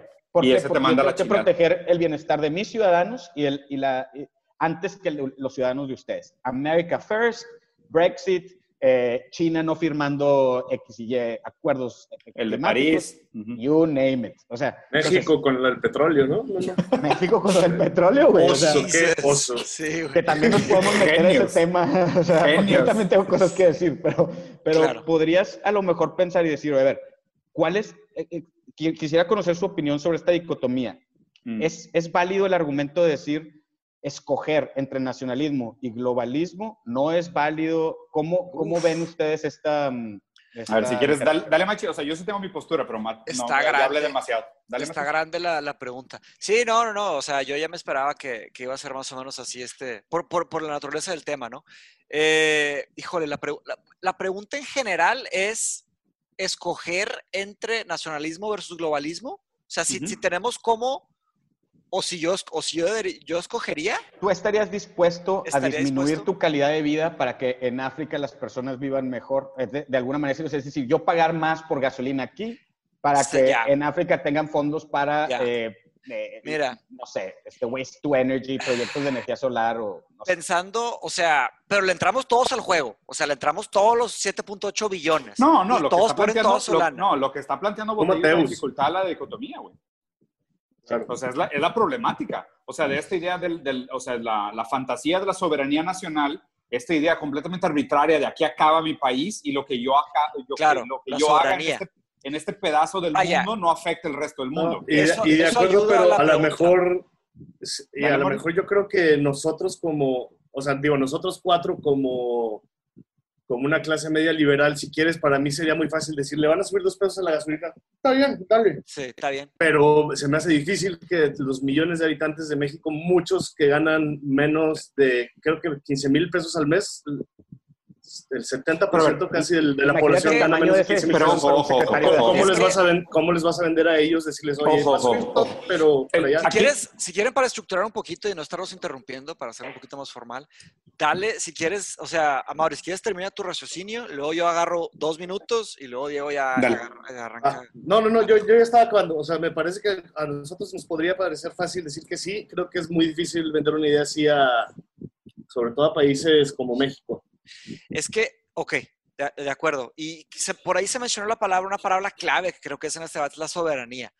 Eh, la soberanía habría, habría que estudiarla, entender su etimología, de dónde viene, ¿no? O sea, la, soberanía tiene que ver con, aquí nadie se mete. O sea, aquí está un país y aquí nadie se mete, los que los somos independientes, ¿no? Se podría hasta estudiar la, la, historia de las independencias y de los imperios, ¿no? Cómo fueron los imperios colonizándose y qué regía estos imperios, y luego cómo se fueron independizando y ahora qué rige estos nuevos este, estados eh, autónomos. Cuando preguntamos una pregunta sobre nacionalismo versus globalismo, estamos planteándola desde qué postura. O sea, la estamos planteando como si ya tenemos poder global, digamos que sí. Entonces, ya tenemos poder global, entonces podemos decir qué es mejor, nacionalizar o globalizar. Eh, otra palabra interesante para hablar de este tema es la descentralización del poder. Yo creo que hay algo intrínsecamente peligroso del poder, en donde cuando se acumula demasiado poder en pocas manos se pone difícil. ¿Por qué? Simplemente por un tema de espacialidad y un tema de cultura. Uso el ejemplo de Brasil, sí, soy brasileño, pero se aplica bien para lo que, lo que estoy platicando. Eh, eh, en Brasilia es donde está se acumula el poder político de Brasil. Pero si tú agarras una persona de Brasil del mero, mero norte, un nordestino, y lo comparas con una persona del mero, mero sur, hay muchas diferencias. Entonces, ¿qué, qué le da autoridad a una persona definir lo que le va a pasar a los 300 millones de, habitantes, perdón, los 200 millones de habitantes de Brasil. Entonces, entiendo la, atractividad de descentralizar el poder. O sea, como de cierta manera lo que es Estados Unidos. O sea, el poder descentralizado tiene cosas, tiene beneficios. ¿Me explico? Entonces, ahí, a, qué, a, qué, ¿a qué voy con todo esto? Que el que cada país tenga su autonomía, su soberanía, tiene ciertos, ciertos beneficios. O sea, la respuesta para esta pregunta para mí no es A o B, o sea, es una respuesta mixta. O sea, tendría que ser un híbrido, tendría que ser un híbrido entre una cierta, aparte, ¿cuáles temas van a controlar los países soberanos y cuáles temas van a controlar el nivel global? ¿Todos 100% controlados a nivel global o 100% controlados a nivel? El tema es que estamos todos juntos. O sea, este virus nos está comprobando que estamos de cierta manera muy, muy física, todos conectados. Entonces, hay muchas cosas que aunque no nos gusten, la soberanía se la pasan por los huevos, por así decirlo de una manera medio, medio burda, ¿no? Pero si te refieres a poder político, no, no, tengo respuesta, no tengo respuesta. Tendría que pensarlo, tendría que escribir, tendría que plantear muchas variables. O sea, así respuesta como tal de esta pregunta tan grande no, no, no la tengo. No sé. Eh, para mí es, es globalismo, 100%. La pregunta es cómo. O sea, yo, yo soy sincero. A mí el tema del nacionalismo o estas soberanías nacionales son, son, son estructuras que, uno, ya son arcaicas, que fungieron su función, tienen probablemente algunas cosas que defender todavía, pero ya su valor es detrimental contra lo que tenemos que hacer. ¿Por qué? Mateos lo planteó muy bien. Primero, el tema de salud le vale un pepino la soberanía nacional. ¿okay? El tema de sustentabilidad le vale un pepino la soberanía nacional. La economía le vale verga la soberanía nacional. O sea, los mercados se, o sea, se, tradean dólares, se, compra petróleo, el commodity más barato del país donde lo compres es el que determina el precio de los otros. O sea, la verdad es que las grandes fuerzas rectoras de lo que nosotros percibimos como calidad de vida ya son globales. ¿okay? Y lo complicado aquí es que cada vez más vemos que nuestros conflictos están en las categorías de los bienes comunes. Agua, aire, temperatura, datos, dinero. O sea, son cosas que, no responden a una limitación de soberanía nacional. Y, al revés, o sea, parece que la soberanía nacional se ha, usado artificialmente. Eh, Ahí se apagó tu cámara, bro. Sí, perdón, me entró en Parece que el tema de soberanía nacional se ha usado artificialmente para, para sostener este globalismo desregularizado, porque, o sea, mi, opinión es lo que, lo que necesitamos es un globalismo regularizado. Y al contrario, la soberanía nacional se ha usado para fingir que existe soberanía nacional y permitir un globalismo desregularizado. Ya vivimos en una época de globalismo. O sea, gran, gran parte de estas fuerzas que, que, que, ejercen sobre nuestras vidas ya, ya son, ya siempre han sido globales, ¿sabes? Es como que esta idea de, oye, tú emites mucho CO2, no emitas tanto CO2. Oye, güey, el CO2 de tu vecino se mueve con las corrientes de aire y contamina el océano, que luego pega en las costas de Australia, cabrón. Es como que en qué puto momento dijimos que la soberanía nacional tenía algo que ver, güey, con tus números de emisión de CO2. Y aparte tu producto lo fabricas aquí, y luego lo mandas a no sé dónde, y luego se consume en un tercer lugar. ¿Cuál soberanía? O sea, a, a fin de cuentas, lo único por lo cual todavía funciona la soberanía es para poder tener estos paraísos fiscales, ¿ok? Y por otro lado, los infiernos laborales, que es donde se crea el, abuso sistemático de la fuerza productiva y el acúmulo obsceno de, valor agregado. Para eso sirve la soberanía nacional. Es, para mí es un modelo que, puta madre, que si no tiene que desaparecer porque es una pantalla falsa que nos mantiene al revés, güey, atrapados en un, en un modelo muy perverso, yo lo que diría es, sí tenemos que progresar de alguna manera hacia un globalismo, porque es lo que mejor representa la complejidad del mundo. Que no seamos lo suficientemente listos para entenderlas es un pedo, pero no debería ser una razón para no hacerlo. Pero sí, y es, hay buenos temas ahí que, tocaron. Yo nada más en el tema de la, de la soberanía nacional es que hay el principio de la autodeterminación de los pueblos, o sea, es un principio que es el que a lo mejor se va a romper en, un, cuando el escenario de las problemáticas son globales, es decir, la problemática ambiental, como dices tú, contaminas en, China y el, y el, hoyo en la capa de ozono está arriba de Dinamarca. O sea, entonces, pues ahí sí las, las problemáticas son pero también hay un elemento de autodeterminación de los pueblos, hay un tema de administración pública, hay un tema de pacto social entre gobiernos, ciudadanos y territorio, donde dices, a ver, ¿cómo queremos nosotros vivir nuestra sociedad, cómo la queremos tener y, y, hasta dónde podemos determinar eso sin impactar el del vecino? Es como una amplificación de este concepto del derecho, donde en el derecho es, eh, yo... El respeto al derecho ajeno es la paz o sea, donde mi, mi libertad eh, eh, termina, donde empiezo a infringir la, del, la, del otro. Y entonces, en ese sentido, creo que el, nunca vamos a poder desaparecer las estructuras administrativas de un país o de un estado. Mateus hablaba de centralización versus descentralización, preguntaba por qué se centraliza. Dos razones principalmente. Eh, en supuesta eficiencia administrativa, que es por cual se centralizan las, las funciones, supuesta. Y por el otro lado, porque quienes ya están en esa posición de poder hacen lo que sea para ampliar sus capacidades eh, y concentrar más, más capacidades ahí.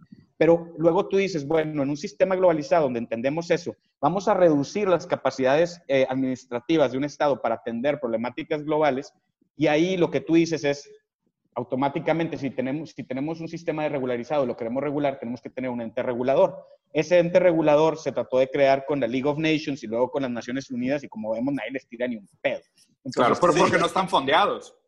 O sea, están súper mal fondeados. No, y yo creo que hay una desconfianza también. Si, digo, si no funcionan los gobiernos de los países, yo individualmente no puedo confiar en un gobierno internacional. Se me ocurrió algo interesante. Eso es lo que le pasó precisamente al Reino Unido en el Brexit. O sea, fue decir, Exacto yo no confío en los burócratas en Bruselas, para que determinen sobre mi vida. Fíjese que si, observamos la historia de los países, este, vemos que es muy común que se use la palabra revolución, la palabra independencia, la palabra soberanía, ¿verdad? La palabra control. Pero estaba pensando en eso. Eh, es, creo que nunca ha pasado, o bueno, tal vez sí, puedo estar muy equivocado, en donde, bueno, por lo menos en los últimos años creo que no ha pasado, en donde dos países estén completamente de acuerdo en unirse y en, transformarse en un país. O sea, en vez de un país independizarse en muchos chiquitos, o sea, varios estados, típico que quieren de que, eh, me acuerdo, eh, en, California se quería independizar y luego en Brasil de que eh, Río Grande do Sul se quiere independizar y en España es de que los Barcelona y el País Vasco. Y, aquí la República del Río Grande, qué ridículo. ¿Quiénes son esos? Pero bueno. La República del Río Grande, los, estados norteños quieren romper el pacto federal. ahora, ahora, la pregunta es esta. Tienen que leer a Bruno Los Turbos. Sí, yo lo voy a leer, ya te, ya te lo prometí, lo voy a leer. Pero eh, mi, pregunta es esta, o sea, estaría curioso, ¿no? Que de repente, no sé, Perú y, Perú y, Chile de repente digan, no, ¿saben qué? Nos vamos a llamar X nombre, vamos a tener X bandera y vamos a unirnos. Vamos a hacer, o sea, no me refiero a una, por ejemplo, Unión Europea. ¿Me explico? Me refiero a realmente unirse. Pero, porque si queremos país, ¿sabes? O sea, por, a mezclarse. ¿Por qué, el nacionalismo? O sea, ¿por qué el nacionalismo se volvió relevante de nuevo? O sea, ¿por qué empezar, después de pasar décadas tumbando muros, ¿por qué empezamos a construir muros otra vez? ¿Okay? ¿Por qué? No, no, no solo es el péndulo. la, idea. No, nos dimos cuenta que es ahorita sálvense quien pueda. Porque para cómo van las cosas, es sálvense quien pueda. Eso es, eso es the rise of populism and nationalism. O sea, in the back of our minds, we know that this is leading us to destruction. We know for a fact. O sea, está en, la parte atrás de nuestras cabezas. No podemos articularlo completamente. Sabemos que, esto es puta, se va a acabar, es mucha gente, son muchos ricos, muchos pobres, hay poco dinero, hay pocas cosas, ya no hay tanta tierra, cada vez hay menos agua, vivimos bien amontonados, la gente se está poniendo bien progresista con su sexualidad y su individualidad, ya no quiero convivir con nadie, prefiero escaparme al mundo digital. O sea, como que en, en el fondo de nuestra mente, cual sea tu articulación, tú sabes que esto va a acabar mal. Entonces, ¿qué haces? proteccionismo. Es de que, güey, pues, pues yo y los míos. Primero, pues, pues después los otros, cabrón. Sobrevivir, sobrevivir. Entonces, ese, ese pensamiento individual. social, güey. Bueno, pero, pero, pero, ahí la, la pregunta es, Carlos, o sea, ¿ese era desde el principio o lo obligamos a eso? Porque, a ver, yo puedo ser a toda madre, a menos de que le pongas una pistola en la cabeza a mi hijo. Este concepto viene desde Descartes y Hume, ¿no? El noble savage contra el yo, yo soy de la, de la, idea, yo siempre he sido un pesimista por naturaleza, pero un pesimista slash, este, que, que asume ese pesimismo y luego eh, creo que valora el hacer el bien dentro de una, de una situación pesimista. Yo soy de la idea... Pero creo, que era, creo que era, creo que era Hume el que lo decía, que yo pienso que la naturaleza humana es una naturaleza eh, por el proceso evolutivo que, tú, que vivimos en la sabana africana y como simios y como sapiens y lo que tú quieras, es de precisamente reglas de la selva, sálvese quien pueda escuché en algún podcast y luego lo, escuché también de ti, la analogía del jardín en lugar de la selva, y creo que es, un, es una analogía fantástica hacia dónde tenemos que transitar. Fantástica me refiero en el sentido positivo, no ilusorio de la palabra. No, no, claro, o sea, eh, es la analogía correcta. Es la analogía correcta y que, que debemos de llegar hacia allá. pero precisamente eh, para que no sea una selva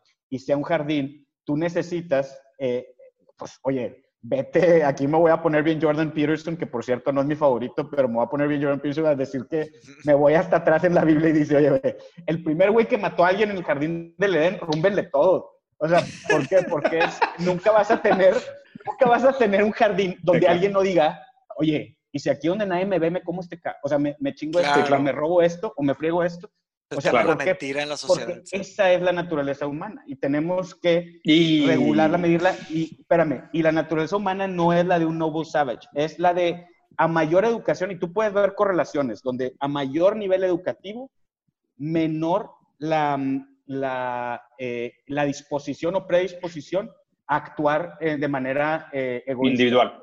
Individual. Pero ¿sabes, ¿sabes por qué? Pero hay carnita. No, pero es eso, o sea, es la mentalidad de escasez. O sea, lo que pasa es que cuando, cuando tú estás en mentalidad de escasez, tomas puras malas decisiones. Exactamente. Entonces, entonces ves, o sea, el contexto hacia el hombre. El hombre está regresando, sí, el contexto hacia el hombre, pero el hombre sin educación, sin, si, tú no, si tú entiendes el juego, dices, ¿para qué lo juego? Mejor me salgo, o sea, si, si ya sé cómo, si ya sé qué es lo que estoy haciendo mal y qué es lo que está propagando o generando eh, falta de bienestar o, miseria, pues entonces yo no participo de ese juego. Pero si tú no lo sabes... Ceteris paribus, tienes una buena casa, una buena familia, no te falta comida, no te falta seguros médicos. Pues es que hay muchas definiciones de eso. O sea, si, si consideramos la economía como Dios, pero si no tienes herramientas académicas para procesar y analizar el mundo, no tienes herramientas de educación, no tienes herramientas intelectuales para entender cómo funciona una sociedad, para entender cómo funcionan la, el movimiento de capital, para entender un montón de cosas, vas, a vas a retraerte a las únicas herramientas que tienes. Y si no tienes una... Supervivencia. Sí. Pero aquí, no, pero nada, más, nada, más, nada más mi comentario. O sea, si, si, consideras la, economía como un dios y el, y el dinero es dios, o sea, el capitalismo, o sea, ahora lo que hemos estado usando, tú puedes ser agnóstico, o sea, tú puedes ser ateo. O sea, claro hay muchísima gente que vive una vida súper modesta y no tiene esas aspiraciones que tenemos nosotros. Pero somos ateos en el mismo sentido que dijiste al principio. O sea, el, Dios más perfecto que existe es el Dios que niega el ateo. No, o sea, ser, ser objetivamente que te importen más otras cosas. O sea, quitarte ese resentimiento de encima, güey, y hacer otras cosas, güey. Sí, sí, sí, Machi, pero ¿Te acuerdas que hemos platicado de que las personas más inteligentes del mundo, pues acaban no queriendo comprarse el iPhone más verga? Sí, pues, sí, claro. Y eso es lógico. Eh, Claro, güey, o sea, nada más te sales y ya, pero, o sea, permite. Pero lo, difícil es controlar, lo difícil es controlar esos deseos dentro de un mundo que está constantemente interrumpiéndote. Ok, ahí está. El, ni, siquiera quiero, ni, siquiera quiero, desvirtuarme porque, a ver, o sea, y tan fácil como, güey, y toda la gente que no puede trabajar. Pues es que, vato, ahí estás hablando de algo muy grande, güey. O sea, es pues un tema. No está, no, está hablando de tu sobrino y la madre. Por eso, estás hablando de algo muy grande. No, o sea, yo no estoy hablando de nuestros. De, el Estado, precisamente, por eso es necesario. Pues hay, chorro de gente, hay un chorro de gente que nace y se muere con tres años, cuatro años. Por eso, por eso. Pero, pero, el tema es que, güey, a medida que avanza, que hay más gente, que hay más competencia, que hay automatización, la capacidad de que tú tengas de algo que agregar el valor de, al sistema económico es cada vez menor. O sea, el, agujero entre la clase alta y la clase media es cada vez mayor. La clase media cada vez más se parece a la clase Pero baja. Pero digo, estamos, o sea, por eso mismo dije lo que dije hace rato. O sea, estamos hablando a un nivel filosófico intelectual. No estamos usando ejemplos. o sea, no trates de llevar el tema a, a, un nivel personal ni a un nivel real. O sea, lo que estamos tratando de plantear es, son, son planteamientos intelectuales. Y sí, estoy de acuerdo que necesitamos idealizar las cosas. La persona que se le ocurrió la educación gratuita, cuando primera vez planteó, eso, sabes que fue en Austria, el que planteó, dijeron, estás, pero no solo loco, estás completamente estúpido. Pero lo logró, en, un, en un cierto nivel lo logró. Pero la primera persona que lo planteó está echado como un loco, como un estúpido, como un, ¿sabes? Entonces, por eso la, la importancia del pensamiento crítico es plantear escenarios completamente este, ambiciosos en buen sentido. Exactamente. Entonces, no necesariamente tenemos que traerlo a, cosas personales. A, un, par, un, par, de cosas. O sea, primero, el tema del educacionismo que mencionaste, Botello. O sea, el tema es, sí, estoy de acuerdo contigo, mientras la gente no tenga esa capacidad, ese pensamiento crítico para ver otras cosas, van a, van a regresar a sus instintos más básicos, más primarios, más voraces, más animales. ¿okay? El problema es que entonces, pues estamos de acuerdo, lo primero que hay que resolver es la desigualdad, porque el factor número uno determinante para que, para que una persona absorba conocimiento nuevo es su calidad de vida. Yo creo que más que la desigualdad es la pobreza, ¿eh? Es que la desigualdad no es solamente la desigualdad de las cuentas de banco, es la desigualdad de, debería de ser al menos de, de, acceso a oportunidades, porque una persona que nace sin los recursos o sin el acceso a, a recursos... Nunca puede ser. Nunca podría a lo mejor salir de eso. O sea, lo que tenemos que sí eh, generar es una igualdad de oportunidades mediante eh, ciertos sectores que tienen que socializarse, como el como la salud. Como y, las, y las ventajas que puede tener alguien que lleva generaciones de buena nutrición y demás claro, desde, desde mucho antes a alguien. por eso para mí es mucho más la, o sea, eliminar la pobreza más que la desigualdad. Tal cual. La desigualdad va a haber, estoy de acuerdo que se está saliendo de control, o sea, no, no, no hay argumento ahí, es, es una locura ahorita. Pero, trabajar en la pobreza. Lo, primero es llevar, o sea, subir el piso. subir la línea de la pobreza. El, tema, el, tema, el tema es la inflación. O sea, tendríamos que medir entonces pobreza en términos de acceso a servicios, no en términos de ingreso. Porque ese es el problema. O sea, eh, güey, ¿te acuerdas lo que hizo Lula en Brasil? O sea, Lula cuando entró como presidente de Brasil dijo, yo saqué 10 millones de personas de la línea de pobreza. Y lo que hizo fue decir que la pobreza no eran 13 dólares, eran 12. Sí, sí. claro, claro, claro. Y también les dio muchos pescados en vez de enseñarles a puede, puede, manipular la estadística, ¿verdad? También es, es, una, es una reverenda mamada. Pero a ver, entonces el, el, tema, el tema de la educación es que sí, estoy de acuerdo que hay que hacer una inversión muy grande para que el ser humano pueda hacer su mejor versión, si tú quieres verlo así, o si pueda mínimo no tener que ser tan hijo de puta tan seguido, pues cabrón, edúcate. Estar scamming people. Te, educo, te educo, no, no, me estoy, no me estoy pasando de lanza contigo todos los días, no tienes, que, no tienes que llegar a la triste decisión de darle postre a uno de tus dos hijos porque no te alcanza, ¿sabes? Mínimo, si no te pongo en esa condición, estoy seguro que no se te va a antojar tanto matar. Perfecto, ok, muy bien. Estamos, estamos de acuerdo. No sé si es igualdad, no sé si es pobreza, discutible. Estamos de acuerdo que por ahí va primero. Imagínate que si dijéramos así, ¿sabes qué? El CAP de, aumento de fortunas es el 2% al año hasta que mínimo toda la población del mundo no tenga un ingreso promedio del eh, proporcional al 10% del promedio, del promedio eh, global. ¿Ok? Entonces, ok, perfecto. Nadie puede ganar más o acumular más a menos de que todos los de abajo se empiecen a acercar a los de arriba, en términos porcentuales. Sería lo de Margaret, sería, sería eh, realmente ejercer lo que dijo Margaret Thatcher, que era de que sube la ola y suben todos. O sea, sería enforce it, enforce no, pero hay maneras de hacer eso. Hay maneras de hacer eso que no se vean, que no se, perciban como una infracción en tu libertad individual, que puede ser, por eso voy.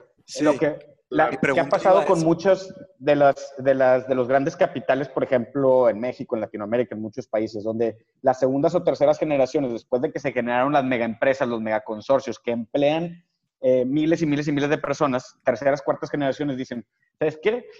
Esa es una chinga, güey. Empezar una empresa de ese tamaño es una chinga. Ah, es una Voy a depositar el valor de mi dinero en real estate, en el sector financiero, no sé qué. Que algunos amigos hacen. una universidad o empezar una empresa multinacional que genera muchísimo empleo es una...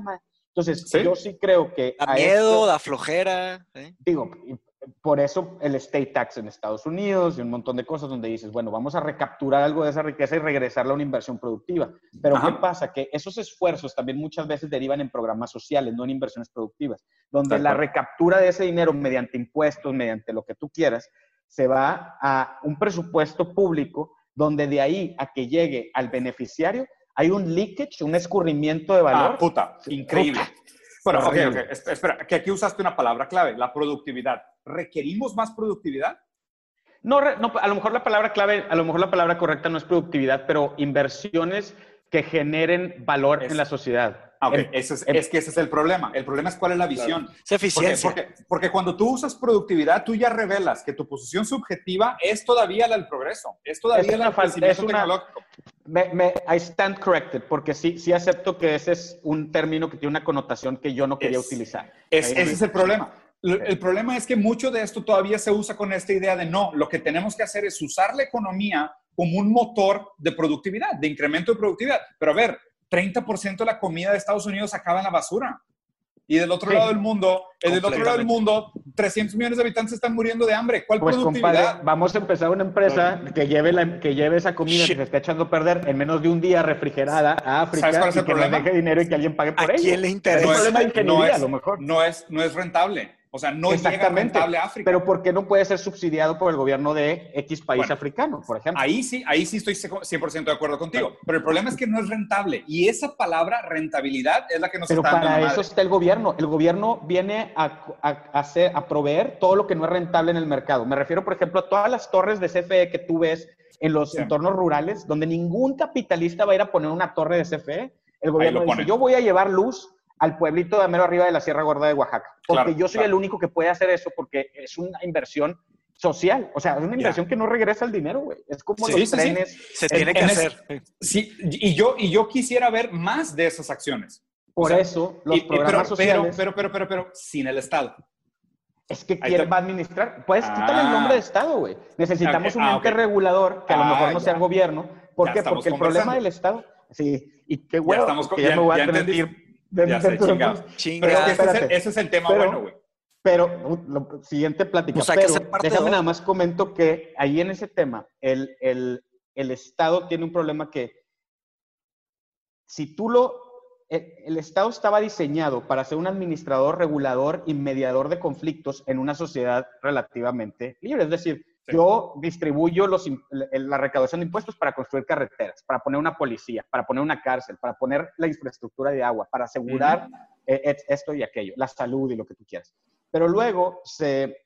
Eh, supone que es el árbitro, ¿no? no, no se vuelve una carrera, se vuelve una carrera, donde el político ya no es un servidor como en la antigua Grecia, como en la antigua Roma, que nada más servía por un X tiempo y se iba. Se vuelve una carrera donde tú asocias tu, tu, tu proficiency político con tu logro y con tu poder personal y se vuelve una lucha por acumular no riqueza, pero poder, y en algunos casos riqueza también, y deja de atender lo que, eh, para lo que se fundó, que es un ente administrador. Exactamente. Es un ente administrador. Entonces, ahí es donde podríamos empezar a reubicar recursos para generar bienestar en la sociedad de manera mucho más. Por, eso lo digo, Botello. O sea, me encantaría que tuviéramos una segunda conversación específicamente sobre eso, porque ahorita el conflicto es democracia contra capitalismo. Idealmente, la democracia representativa era los, los más con menos poder son los que toman las decisiones. Ese es el principio de la democracia representativa. Es, son un chingo, pero no tienen poder. Ellos deciden porque así nos aseguramos de que constantemente los menos privilegiados son los que toman las decisiones de dónde tenemos que mejorar la calidad, de vida de todos. El problema es que el capitalismo quita eso bajo la premisa de que no, la verdadera persecución de la globalización es la productividad y modernización, porque cuando lleguemos a ese punto de break-even, vamos a tener tecnología suficiente para resolverle todas las quejas que tienen que ahorita estamos haciendo de cuenta que no son importantes porque lo primero es el progreso y el return of investment. Entonces, en el Inter, en el Inter es de que, oye, no, pues yo uso lobby político para decir, no, güey, es que ellos están pidiendo salud, agua y educación. Cabrón, no, güey, dame un subsidio para poner una planta de tenis. Money voy a Exactamente, money politics. Entonces, se hace esta inversión de poder. ¿Por qué? Porque mi premisa es, lo ideal sería que buscáramos un sistema globalizado, progresivo, terrestrial, representativo sin Estado. ¿okay? La idea de esto es, imagínate, vamos a suponer, en, lugar de taxation tenemos un fondo, y esto no lo planteé yo, lo planteó el, economista este, güey, Varoufakis. Sí, dijo, güey, tenemos un fondo donde el 10% de todo, todo el equity de todas las empresas del mundo está ahí. 10%, ¿ok? Está en un, en un fondo que es un crypto encrypted que se regula solo y al final del año redistribuye el, lo que haya generado de profit, ese 10% de todas las empresas del mundo, en todas las cuentas de banco del mundo.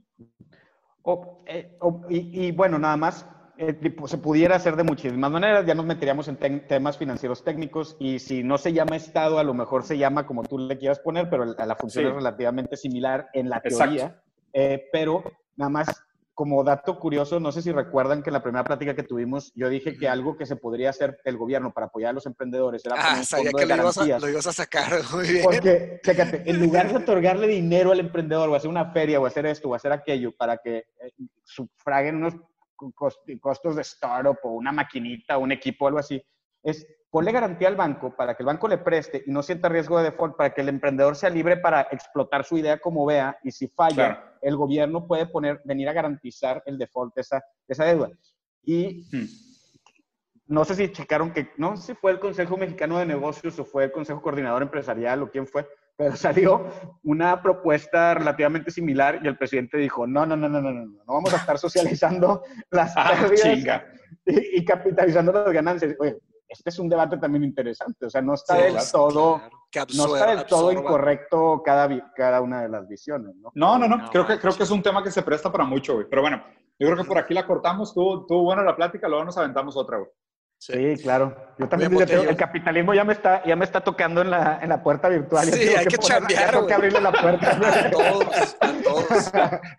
Ya Bien, está. Botello, siempre un gusto, carnal. Hermanos, Cuídense. Gracias, Botello. Un gracias. abrazo, güey.